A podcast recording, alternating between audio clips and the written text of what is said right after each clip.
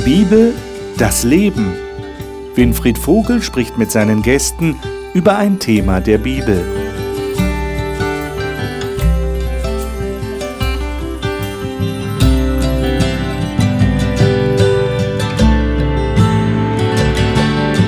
Herzlich willkommen zu unserem Gespräch über biblische Texte und biblische Themen. Bis vorige Woche hatten wir das Buch Hiob studiert, dieses besondere literarische Kunstwerk der Bibel, in dem es ja um diese große Frage geht, die die Menschheit schon immer bewegt hat. Wie ist dieses furchtbare Leid auf der Welt vereinbar mit einem liebevollen Gott? Und wir erinnern uns, der Hiob ist sehr ehrlich mit dieser Frage und mit Gott selbst umgegangen. Und er ist trotzdem trotz seiner furchtbaren Not, in die er gekommen ist, Gott treu geblieben. Und wir haben versucht, dem nachzuspüren, wie das möglich war. Nun spricht die Bibel ja davon, dass Gott Menschen positiv beeinflusst. Und der Heilige Geist, so sagt die Bibel, spielte eine ganz besondere Rolle. Die Bibel spricht so viel vom Heiligen Geist, dass es eigentlich auf der Hand liegt, dass wir dieses Thema auch in diesen Sendungen einmal aufgreifen. Und das wollen wir jetzt tun. Das Thema lautet in den kommenden Wochen der Heilige Geist und Spiritualität. Der Heilige Geist, wer ist das eigentlich? Der Heilige Geist ist irgendwie geheimnisvoll.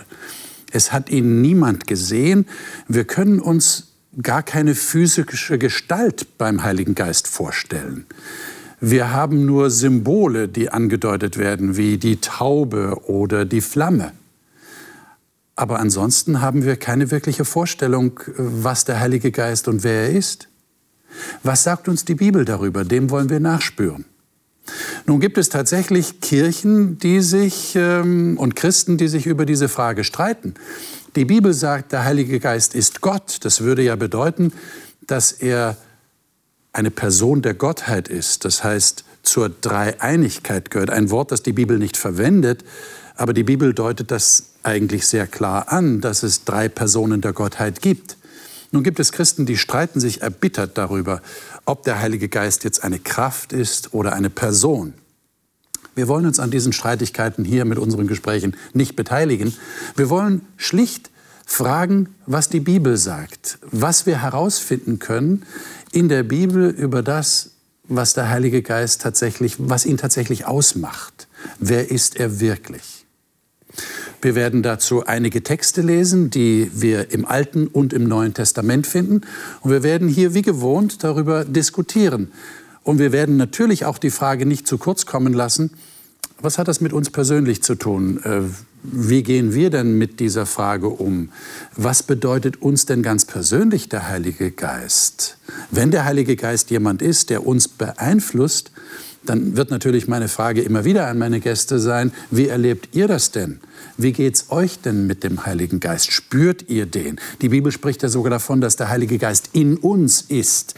Wie müssen wir uns das vorstellen? Auf jeden Fall dürfen Sie Ihre Fragen, die Sie dazu haben, Ihre Kommentare loswerden. Wir ermutigen Sie dazu. Meine Mitarbeiter und ich, wir bemühen uns wirklich, alle Ihre Fragen zu beantworten, soweit uns das möglich ist. Über die Homepage www.diebibeldasleben.de oder über soziale Medien können Sie uns jederzeit erreichen und können uns schreiben. Wir versuchen wirklich darauf zu reagieren. An dieser Stelle möchte ich mich ganz herzlich bei Ihnen, den Zuschauern, bedanken für die vielen positiven Rückmeldungen, die wir bekommen. Ich bin auch dankbar für positive Kritik, konstruktive Kritik, die wir auch bekommen und die ich sehr schätze. Denn dadurch können wir auch versuchen, manches vielleicht zu verbessern in den Sendungen. Kürzlich begegnete mir ein Ehepaar und davon möchte ich Ihnen gerne erzählen. Die haben mir erzählt, Sie laden Leute ein zu sich nach Hause, sie laden sich die Sendungen, die Bibel das Leben herunter, spielen die dann auf ihrem Gerät zu Hause ab und drücken immer auf die Pause-Taste, wenn eine Frage gestellt worden ist und versuchen sie selber im Kreis, in ihrem Bibelgesprächskreis zu Hause zu diskutieren. Also ich finde, das ist eine ganz wunderbare Idee. Und ich ermutige Sie, greifen Sie das doch auf. Versuchen Sie das auch mal. Laden Sie die Sendung herunter aus dem Internet von unserer Homepage und versuchen Sie, Menschen zu sich nach Hause einzuladen, um mit ihnen die Bibel zu studieren. Ich weiß, es gibt da viele Bibelgesprächskreise, die diese Sendung verfolgen. Und wir danken Ihnen, dass wir die Anzeichen von Ihnen bekommen, dass Sie diese Sendungen angenommen haben und dass Sie sogar ganz feste Wochenzeiten haben, wo Sie diese Sendung verfolgen. Jetzt wollen wir uns natürlich dem Thema heute zuwenden. Wir beginnen also mit dem Thema der Heilige Geist und Spiritualität. Und das erste Thema, der erste Teilaspekt, den wir betrachten wollen, ist das Thema, wie die Bibel von Gott kommt. Die Bibel sagt ja von sich selber, dass sie von Gott herkommt und dass der Heilige Geist Menschen inspiriert hat. Das ist der Ausdruck, der verwendet wird. Wir wollen uns die Frage stellen, äh, wie geht das? Wie müssen wir uns das vorstellen? Was fangen wir mit der Bibel an, wenn das tatsächlich so ist, dass sie vom Heiligen Geist inspiriert wurde?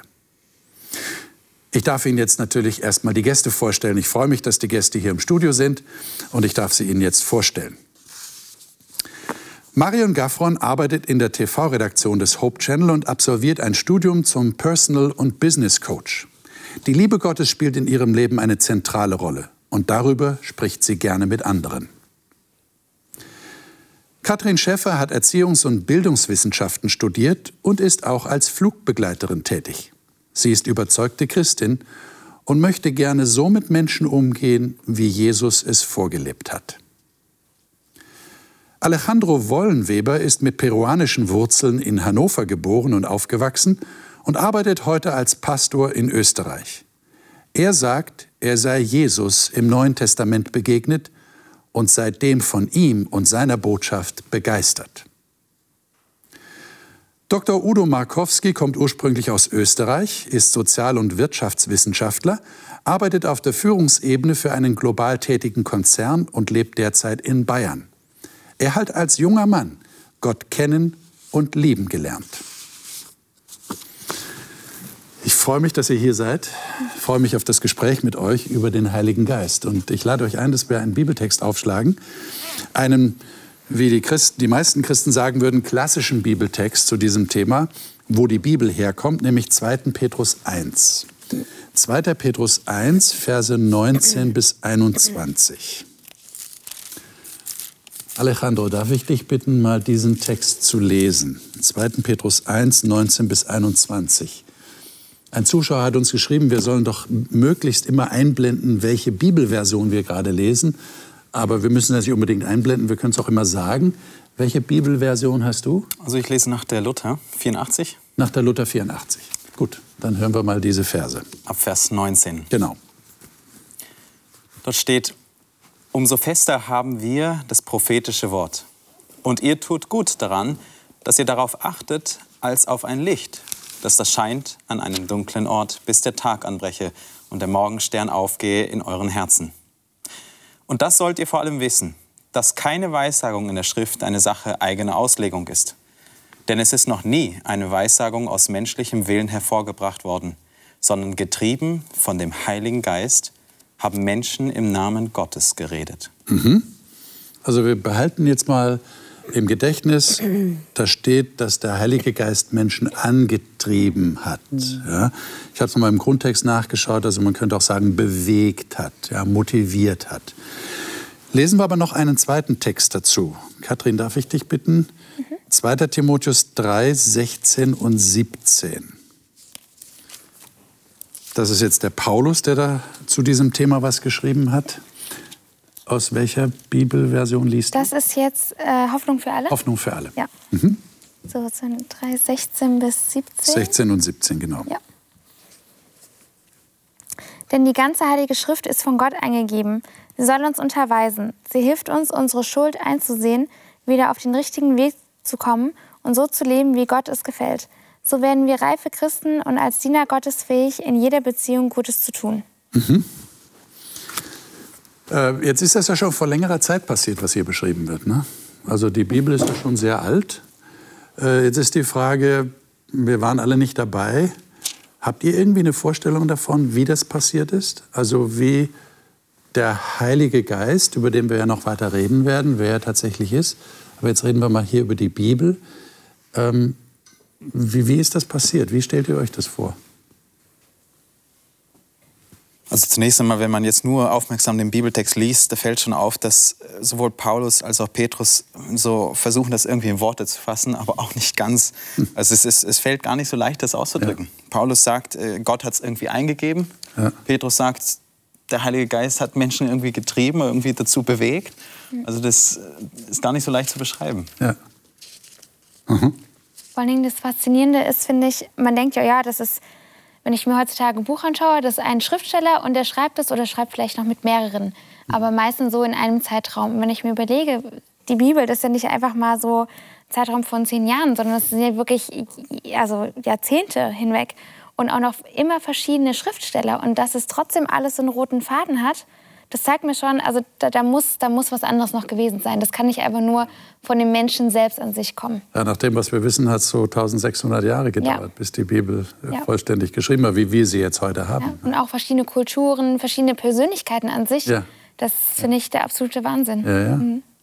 Und, und du hast ja recht, Alejandro, es steht nur in den Texten, naja, irgendwie, es klingt fast ein bisschen vage, nicht eingegeben, ja. bewegt durch den Geist. Haben die da gesessen und irgendwie so mechanisch geschrieben? Oder wie, wie stellt ihr euch das vor? Also ich stelle mir, ich- das- ich- Oder bitte, ich stell mir das wie so ein Drängen vor. Okay. Also ähm, es muss irgendwie raus. so ein Antrieb, so ein, so ein starkes Drängen, dass man sagt, boah, also ich, ich muss das jetzt einfach aufschreiben. So stelle ich mir das vor. Okay. Oder? Ich glaube, da weiß Gott, wie er jeden Menschen anpacken muss. Äh, ich denke jetzt ähm, gerade an den Schreiber des Lukas-Evangeliums und der Apostelgeschichte. Der ging die Sache wahrscheinlich ganz anders an als der Paulus, der so Briefe als Hirte schrieb. Und ähm, so muss Gott jeden von uns hier unterschiedlich ansprechen. Und so wird es hier sicher auch gemacht haben. Und getrieben sagt für mich, die konnten sich nicht zurückhalten. Die wussten, jetzt muss ich das schreiben. Ja. Und ich glaube gar nicht, dass es so war, dass, äh, dass sie gemerkt haben, oh, jetzt muss ich mich hinsetzen und jetzt, äh, jetzt wie ein Diktat. Sondern ich glaube einfach, dass die Menschen an sich inspiriert waren. Und, und vom Heiligen Geist, über den wir noch sprechen werden, inspiriert waren und zu schreiben. Also, dass es um die Menschen ging und nicht, dass das wirklich so wortwörtlich genau das musst du schreiben. Vielleicht auch, aber ich stelle mir das eher so vor, dass die Menschen an sich einfach auch im, mit, mit Jesus ihr Leben äh, begonnen haben und dann einfach, man, man, wird, man wird einfach inspiriert. Ja? Und ich glaube auch so, das ist dann so ein Drängen, dass man dann auch wirklich das schreiben möchte. Also wir halten fest, äh, so ganz genau beschreiben können wir es natürlich nicht, weil wir haben es ja auch nicht selber so in der Form erlebt. Jetzt ist meine Frage, wenn wir es mal zur Kenntnis nehmen, und das müssen wir ja, wir nehmen zur Kenntnis, es ist so passiert. Was macht das mit euch? Ähm, geht ihr mit der Bibel aufgrund dieser Information anders um? Wahrscheinlich schon, oder? Als mit irgendeinem anderen Buch. Weil ihr habt ja auch erwähnt, man, Leute schreiben Bücher, ne? sind Autoren, die setzen sich hin, schreiben ein Buch. Gibt ja sehr viele Bücher. Aber das ist was anderes, oder? Oder? Was meinst du? Auf, auf jeden Fall. Wenn, und das glaube ich, dass das Gottes Wort ist, dann hat es mir was zu sagen. Also es hat für dich dann eine andere Autorität, Ja, und, als wenn und, jemand und das herauszufinden, ist einfach interessant. Das ist wie, wie eine Wanderung, wie ein Wegbegleiter durch das Leben. Was hat es mir jetzt zu sagen? Ja? Jetzt, jetzt suche ich Rat, äh, bin in einer besonderen Situation und da weiß Gottes Wort eine Antwort oder eine Wegweisung. Ja. Okay. Das heißt, euch reicht diese Information, muss nochmal nachfragen, euch reicht diese Information, die hier gegeben wird, der Heilige Geist hat es eingegeben, um zu sagen, oh, das ist das Wort Gottes. Das muss ich jetzt ernst nehmen. Also Oder- für mich ist das gar nicht jetzt so eine Frage der Information, sondern des Erlebens. Also gerade dieser Timotheus-Text, ähm, sie hilft uns, unsere Schuld einzusehen, wieder auf den richtigen Weg zu bringen. Also die Bibel, jetzt auch nicht immer jede Seite von vorn bis hinten, aber sie ist ja so kompakt und so voll mit unterschiedlichsten Arten, uns zu erreichen. Und ich merke, dass sie mich manchmal so trifft, ja, sei es mit Wegweisung oder sei es mit Selbsterkenntnis oder sei es mit Mutmachung oder ähm, also es ist, es ist so eine, eine Kraft, die ich da drin immer wieder erlebe, die keine andere Literatur der Welt irgendwie geben kann. Es gibt viele tolle Bücher, die einen auch inspirieren und äh, bereichern und ansprechen, aber an Intensität und Tiefe auch in mein Innerstes vorzudringen und mir den Spiegel über mich selber vorzuhalten oder ähm, ja, mir Hoffnung und Zuversicht zu geben und all diese Dinge, da gibt es für mich nichts anderes. Und ähm, das ist das, was für mich die Autorität macht. Also ich spüre regelrecht, dass es inspiriert ist, weil es eben mit mir auf mich eine ganz starke Wirkung hat, die mehr ist als. Jetzt könnte ja jemand kommen und sagen, ja, Marian, aber das ist, das ist ja sehr subjektiv. Ja. Also wenn ich jetzt Muslim wäre und der Koran würde mich so bewegen, dann wäre das ja für mich auch ein Hinweis, dass der inspiriert ist vom lieben Gott. Mhm. Oder im Hinduismus, es gibt ja viele heilige Bücher. Also mhm. es gibt viele Bücher auf der Welt, die behaupten, sie sind heilige Bücher. Mhm. Ähm, aber ich habe nicht den Was würdet Eindruck, ihr dann sagen? Was würdest du sagen? Ich habe, also ganz ehrlich, ich meine, vielleicht habe ich zu wenig mit Menschen anderer Religion darüber gesprochen. Mhm. Ich habe nicht den Eindruck, dass diese anderen heiligen Bücher diese Wirkung auf Menschen haben. Hm. Also aus meinem Wahrnehmungshorizont ähm, die, diese, diese Kraft und Wirksamkeit und dass man auch sagt, es ist ein lebendiges Wort, das habe ich noch von keinem anderen religiösen Buch gehört. Mhm. Also weiß ich nicht. Also ist mir auch noch keiner begegnet. Aber Christen sind mir viele begegnet, die, die bezeugen, was dieses Buch ihr Leben verändert. Aber es gibt auf jeden Fall Leute, die das Buch ihrer Religion sehr ernst nehmen. Das will also ich gar nicht Fall, anzweifeln. Die sagen, also das ja, ist vom Himmel geredet und da fährt die Eisenbahn drüber. Das will ich gar nicht anzweifeln. Ja. Was meint ihr? Ich glaube, ich glaube schon, dass die Bibel in der Hinsicht einen, einen, ganz besonderen Stellenwert einnimmt. Nicht nur wegen der Information, dass sie über sich selber sagt, sie ist von Gott eingegeben. Sie ist auch nicht plötzlich einfach so vom Himmel gefallen. Also sie war nicht plötzlich einfach da als geschriebenes Buch und es ist fertig gewesen, sondern es zeigt mir einfach, dass hier ein Gott ist, der den Menschen, so wie er ist, in seinem Umfeld, in seinem Leben, in seiner Kultur begegnet. Mhm und, und irgendwo auch den Menschen sprechen lässt, was er für eine Begegnung mit Gott erfährt. Und das über einen Zeitraum von über 1500, 600 Jahren. Und ähm, es zeigt mir, dass da irgendwo Gott seine Hand im Spiel hat. Vor allem, wenn man sieht, dass es da eine Art roten Faden gibt im Hinblick auf das, was eigentlich mhm. zum Beispiel viel früher schon einmal gesagt worden ist, was sich dann später irgendwann erfüllt hat. Mhm. Das Stichwort Prophetie, Vorhersagungen und äh, Weissagungen, wo die Bibel voll damit ist, ja, und wo auch viele andere geistliche Bücher, die auf alle Fälle erbauend sind und mhm. ermutigend sind und auch Menschen in gewisser Hinsicht Kraft spenden. Mhm. Aber hier ist etwas Besonderes dabei und deswegen für mich persönlich ähm, ist es jetzt nicht die Information gewesen, die mir dann die Hochachtung vor diesem Buch gegeben hat, der Heilige Geist hat Menschen getrieben, deswegen sollte ich das jetzt auch halt äh, mhm. befolgen, sondern es war für mich eine, eine wie Marion gesagt hat, so eine persönliche Begegnung mhm. mit dem, der eigentlich hier durch diese Zeilen zu uns Menschen spricht. Mhm. Ich bin in der Kirche aufgewachsen und, und äh, bin halt in der Kirche halt als Kind gewesen und irgendwann war mir das Ganze zu langweilig, habe keinen persönlichen Bezug dazu gehabt, bis ich nicht selber dann ermutigt worden bin durch einen Freund, du, hast du eine Bibel zu Hause? Und ich habe hab die Bibel dann, die war verstaubt, aus dem Bücherregal rausgezogen. Und, und, und dieser junge Mann hatte mich ermutigt, fang mal an, das Neue Testament zu lesen, für dich persönlich.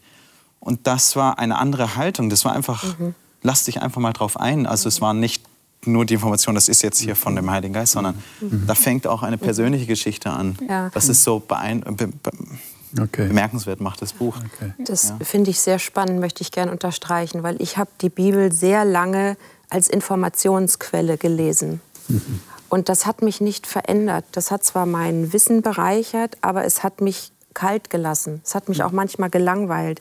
Und erst als ich da drauf kam, dass die, die Bibel mit dem Herzen zu lesen, eben weil mir dort dieser Gott begegnen möchte, seitdem öffnen sich Welten für mich und, und geht es wirklich richtig in die Tiefe rein. Also man kann sie eben auch einfach als Informationsbuch nehmen und wieder ins Regal stellen.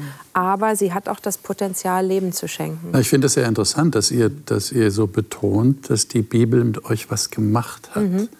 Die hat euch dann irgendwie nicht kalt gelassen. Es war dann nicht nur ein reines Informationsbuch. Mhm. Obwohl du ja darauf hingewiesen hast, Alejandro, das finde ich auch wichtig, ähm, der Inhalt der Bibel, ja, die Art und Weise, wie sie, wie sie redet, ähm, ist etwas ganz Besonderes. Ja, dass da Vorhersagen gemacht worden sind, dass die, dass die Weltgeschichte erzählt wird, mhm. ja, dass auch Menschen vorgestellt werden, wie sie geglaubt haben, ja, wie wir das letzte Vierteljahr mhm. über Hiob zum Beispiel geredet haben ja, und, und äh, ihn ganz persönlich kennengelernt haben. Das ist alles Bibel ja, und das ist schon was sehr Besonderes. Mhm.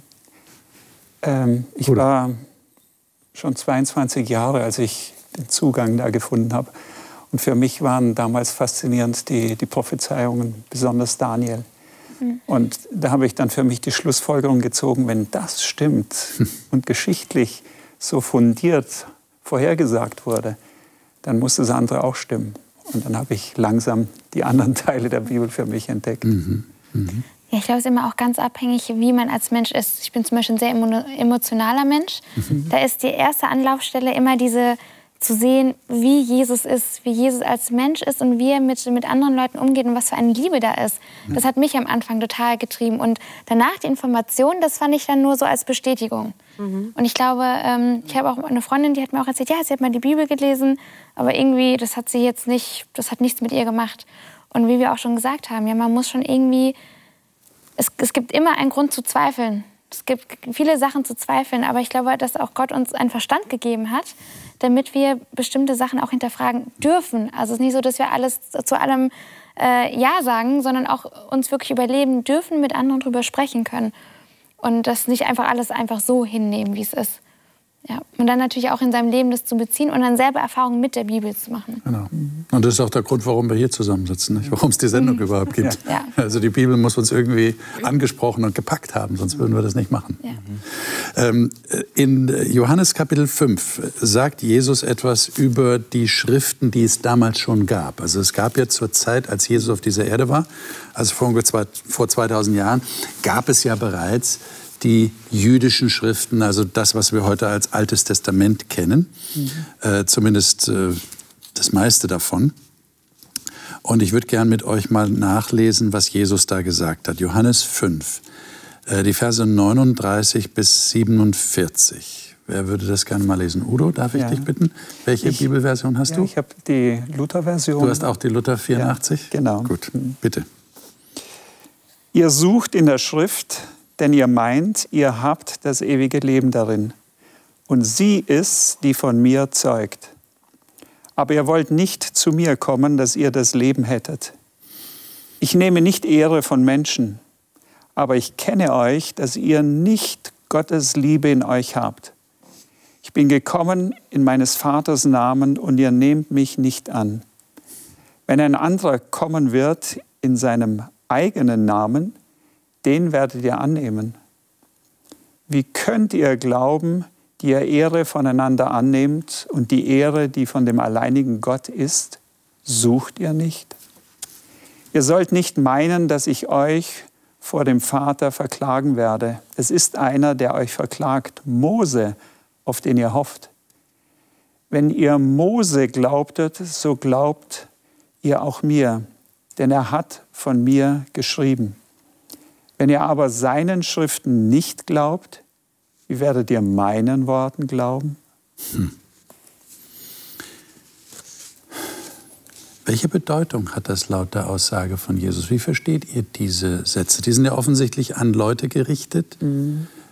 die, die nicht wirklich den Schriften Glauben geschenkt haben oder mhm. die sie aber sehr gut kannten. Es waren ja, waren ja die Pharisäer und Schriftgelehrten, die hießen ja so, weil sie die Schrift studiert haben. Sie waren gelehrt da drin.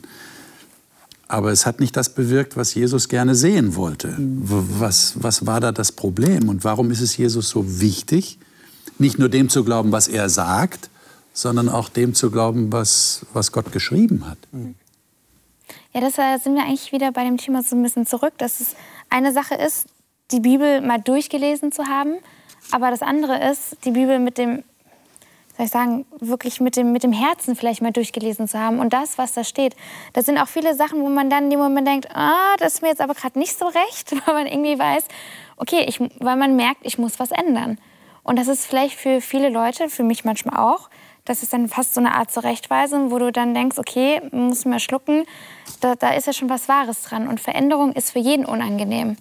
Und ich glaube, für die Pharisäer war das so, die, die kannten, die kannten die, die Bibel ja, sag ich mal, besser als jeder andere. Aber wenn man dann nicht mit dem Herz drin ist, dann bringt es nichts.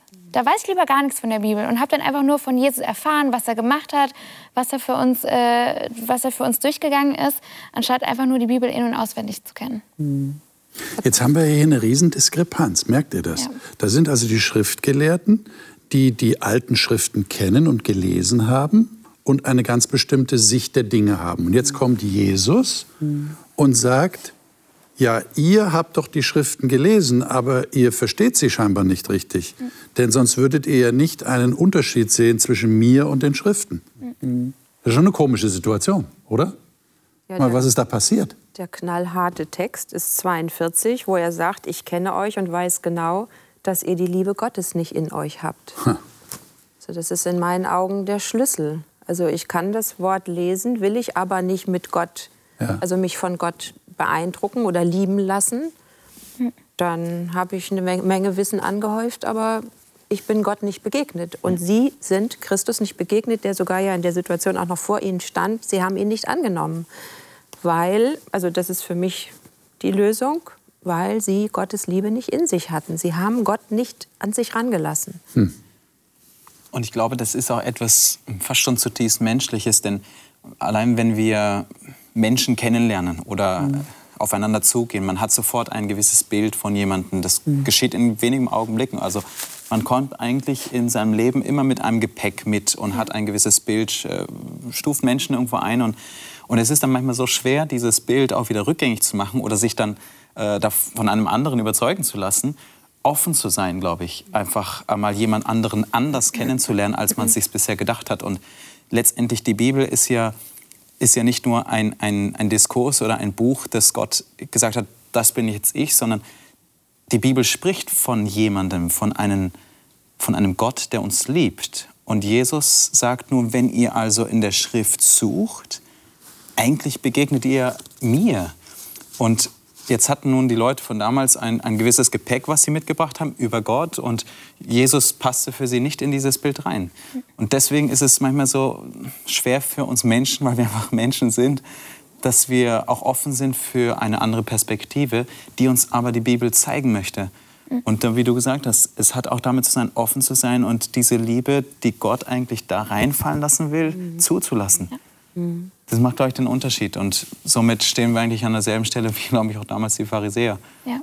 Also ich habe noch eine andere Frage äh, dazu. Wenn ich so aus der heutigen Sicht das betrachte und wenn ich so mir Politiker heutzutage anschaue, ja, ähm, wenn jemand sich zur Wahl stellt, dann wird ja in seiner Vergangenheit gekramt, wie wahnsinnig. Und da werden alle möglichen Statements rausgeholt, die der irgendwann mal gemacht hat. Und äh, Politiker könnte dann geneigt sein zu sagen, vergesst alles das, was ich mal gesagt habe, hört auf das, was ich jetzt sage. Warum hat Jesus das nicht gemacht? Er hätte doch leicht sagen können zu den Pharisäern oder überhaupt zu den Juden, also ich bin jetzt hier, leibhaftig, hört auf das, was ich sage, vergesst das, was ich da mal geschrieben habe oder was ich die Leute habe schreiben lassen. Warum hat er das nicht gemacht? Ja, das, das sind Worte des ewigen Gottes. Aha. des unveränderlichen Gottes. Das ist der wesentliche Unterschied. Er braucht nicht sagen, äh, vergesst das Geschwätz von gestern, sondern Das der- war eben kein Geschwätz. ja, Ja, das war kein Geschwätz, ja. sondern das war Ja. ewig, von Ewigkeit her das Wort. Im Anfang war das Wort und das Wort war bei Gott. Und es war ja auch nicht so, dass man das, äh, wie soll ich sagen, da- das, was da drin stand, ja überhaupt gar, ne, keine, gar nicht seine Berechtigung hatte, sondern es geht nur darum, dass das Jesus kam ja auch, um das eigentlich zu bestätigen und nicht zu sagen, das ist alles Schwachsinn, was da steht, vergesst das, sondern das ist eigentlich nochmal mit Leben zu füllen. Weil wenn man das gerade nicht mit, mit Herzen liest, beziehungsweise wenn man, jeder Mensch hat so seine eigenen Bedürfnisse, die er auch mitbringt. Der eine sucht in der Bibel Bestätigung, ich bin so toll. Der andere ist vielleicht wirklich offen zu sagen, okay, ich höre mal zu, was die Bibel mir zu sagen hat. Es kommt immer ganz drauf an. Und ich glaube, dass viele darin immer versucht haben, so, okay, ich lese mir nur einzelne Sachen daraus. Also ich nehme mir hier das, äh, von dem einen Satz nehme ich den Anfang und von dem anderen Satz den andere und dann passt es zu mir. Dann mache ich ja alles richtig.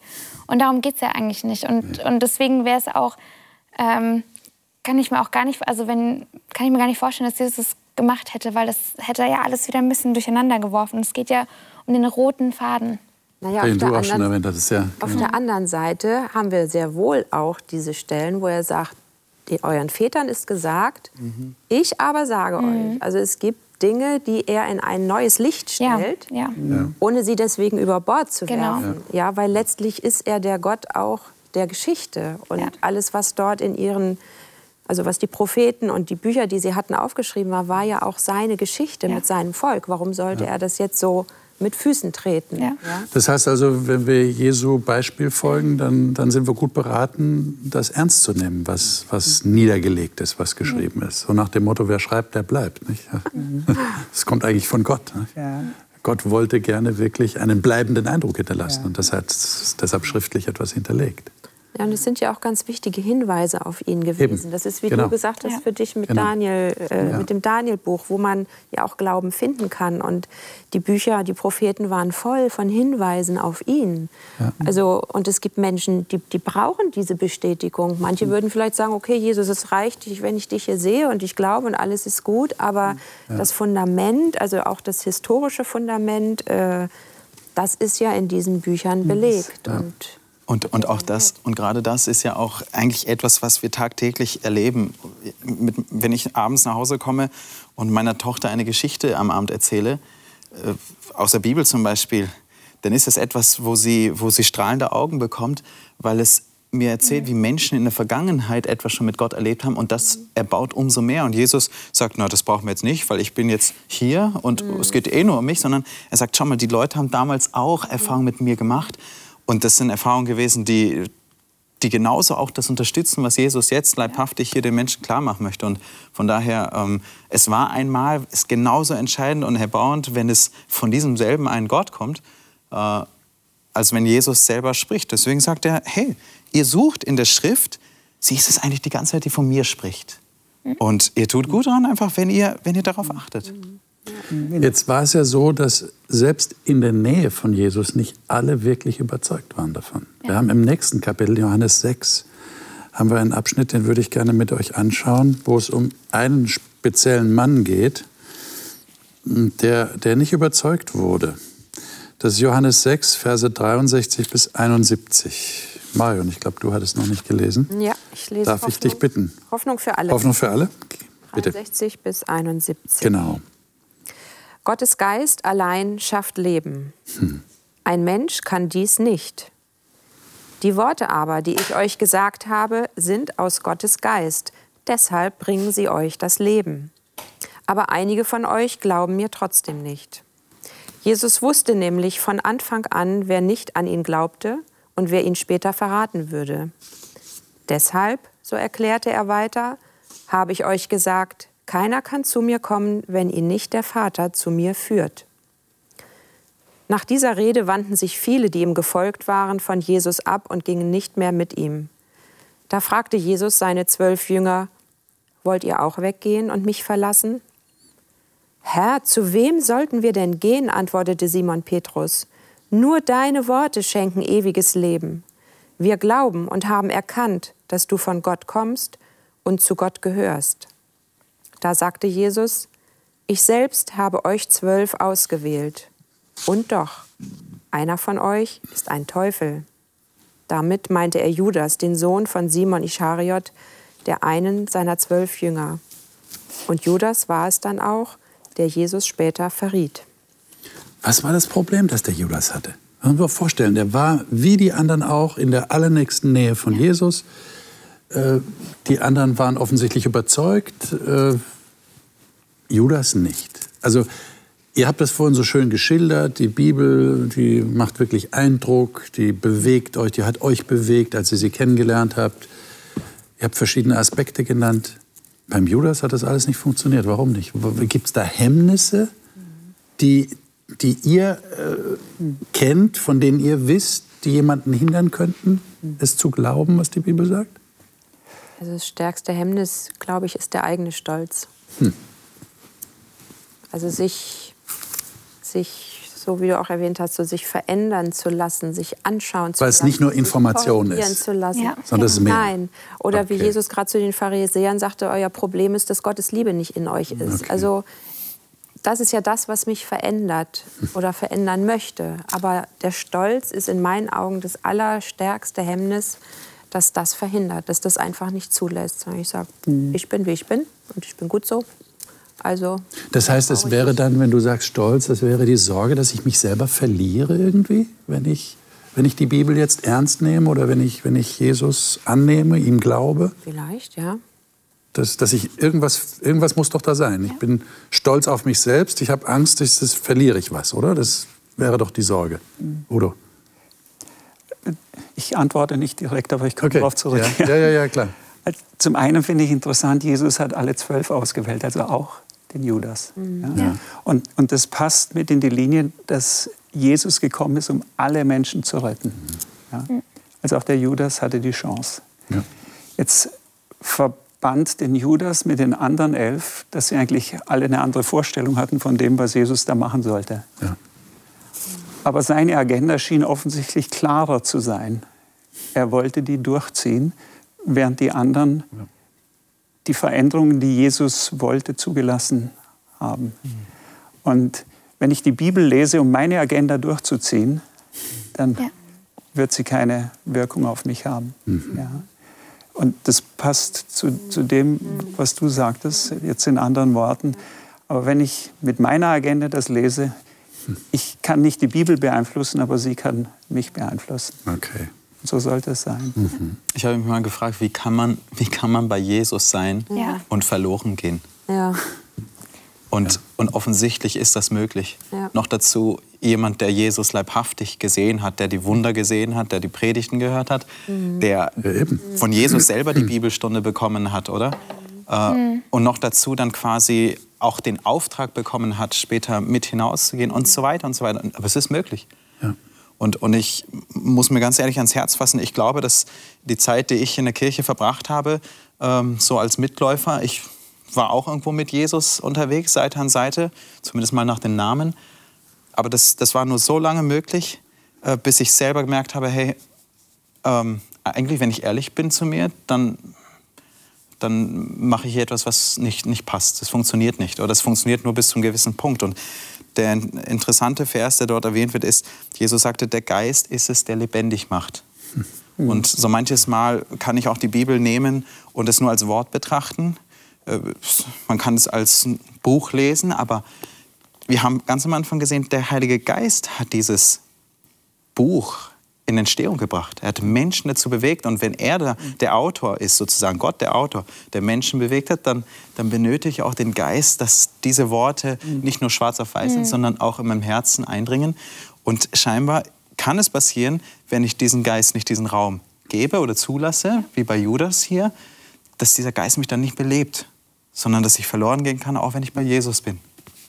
Das würde dann aber bedeuten, dass ich tatsächlich diese besondere Hilfe brauche, um wirklich zu verstehen, was die Bibel mir sagen will oder was sie überhaupt sagen will. Stimmt, ja. Nicht? Weil ich, ich entnehme dem, was du sagst, äh, das ist so eine, so eine Doppelwirkung eigentlich. Der, der Geist hat diese Bibel inspiriert, er hat sie Menschen gegeben, eingegeben. Diese Bibel lese ich jetzt, aber damit es nicht nur Buchstaben bleiben, damit es nicht nur Informationen bleibt, muss, muss noch was dazukommen. Und das wäre dann der Geist, der lebendig macht. Richtig. Und der immer noch lebendig ist. Und das geschieht dann plötzlich nicht nur hier in diesem Buch, sondern das passiert plötzlich im Leben eines jeden Menschen, der sich dafür öffnet. Aber ich glaube, das Problem dabei ist, dass wir Menschen ja die Freiheit haben. Wir selber dürfen uns immer entscheiden, ob wir, ob wir dazugehören möchten oder nicht. Wir dürfen es ja annehmen oder auch nicht. Und da ist auch bei, bei Judas genau das Gleiche. Er durfte sich ja jederzeit immer selber entscheiden. Jesus zwingt ja überhaupt keinen, was ja an sich auch total toll ist. Aber andererseits ist natürlich dann, wenn ich mich hier immer wieder frei entscheiden darf, dann kann ich auch sagen, also irgendwie will ich den, den Geist auch gar nicht in mir haben. Und dann, dann wird man das ja auch nicht verstehen und dann kommt man davon irgendwie ab. Also es ist schon faszinierend, dass man dann irgendwie auch, ich hatte auch mal öfter mal so Zeit in meinem Leben, man ist irgendwie gläubig, aber irgendwie auch nicht. Was einen noch zum Glauben hält, ist, sind dann die Traditionen. Man ist gewöhnt, regelmäßig in die Kirche zu gehen und so. Und dann werden die Traditionen äh, auf einmal was, was ganz Wichtiges. Und äh, da ist wieder interessant zu sehen, dass, dass jeder Mensch, man muss irgendwie auch ein Bedürfnis danach verspüren. Und zu merken, so in meinem Leben, da ist, egal was ich mache, ist vielleicht auch super toll. Ich, ich habe dann irgendetwas, arbeite darauf hin, merke ich, jetzt habe ich es, aber irgendwie, das reicht nicht, ich brauche noch mehr. Und ich glaube, glaub, jeder hat mal so einen Punkt in seinem Leben, wo man sagt, da muss, glaube ich, irgendwie noch mehr sein. Dann vergisst man es vielleicht wieder, ähm, dann kommt wieder ein neues Projekt, wie auch immer, aber ähm, jeder darf sich ja selber dazu entscheiden und hinreisen lassen. Das heißt, wenn ich jetzt jemand anders gerne das nahe bringen möchte, dann, dann dann kann ich das eigentlich gar nicht, oder? Weil, weil ich, kann, ich kann schon ihm sagen, hier ist die Bibel, aber der braucht das ja dann auch. Das ist ja individuell, oder? Ich kann ja nicht sagen, also ich habe jetzt die Erleuchtung vom Heiligen Geist und die Bibel ist ja auch vom Heiligen Geist. Also hier kann ich es dir jetzt sagen und wenn du es mir glaubst, dann ist okay. Sondern da muss ja was, muss ja was stattfinden, oder? Ja, ich hatte hier gelesen in Vers 65, sagt Jesus, keiner kann zu mir kommen, wenn ihn nicht der Vater zu mir führt. Okay. Und das möchten wir so gerne machen. Wir möchten gerne Mhm. andere drängen und zwingen, vielleicht auch als Eltern, unsere Kinder. Und ihr glaubt doch, und es ist doch alles so klar. Ja. Aber das ist ein Geheimnis, das jeder Mensch mit sich und Gott klären muss.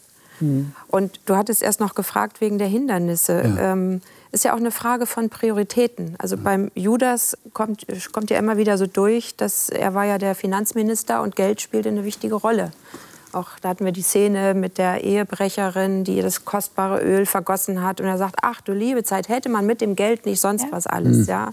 Und auch als er Jesus verriet, es ging um 30 Silberstücke. Also, ähm, und, und die Frage stelle ich mir halt auch manchmal, was sind meine Prioritäten in meinem Leben? Und ich beobachte in unserer Kultur eben auch sehr stark dieser Fokus Geld. Ja, auch in der Gemeinde ist es manchmal so, wollen wir irgendein Projekt machen? Ja, ist denn überhaupt das Geld dafür da oder nicht? Oder ja, und, und Jesus hat sie immer wieder gezeigt. Auch einmal hat er 5000 Leute satt gemacht und dann waren die Jünger wieder so, oh, und wie geht's jetzt weiter? Und er sagt mal, seht ihr denn nicht, welche Macht ich habe? Glaubt doch mal, vertraut mir doch. Und ähm, ja, und das, sind, das ist auch so ein Hindernis, dass uns das Vertrauen oft so schwer fällt. Dass wir irgendwie Sicherheiten suchen und Geld eine scheinbare Sicherheit ist oder was auch immer.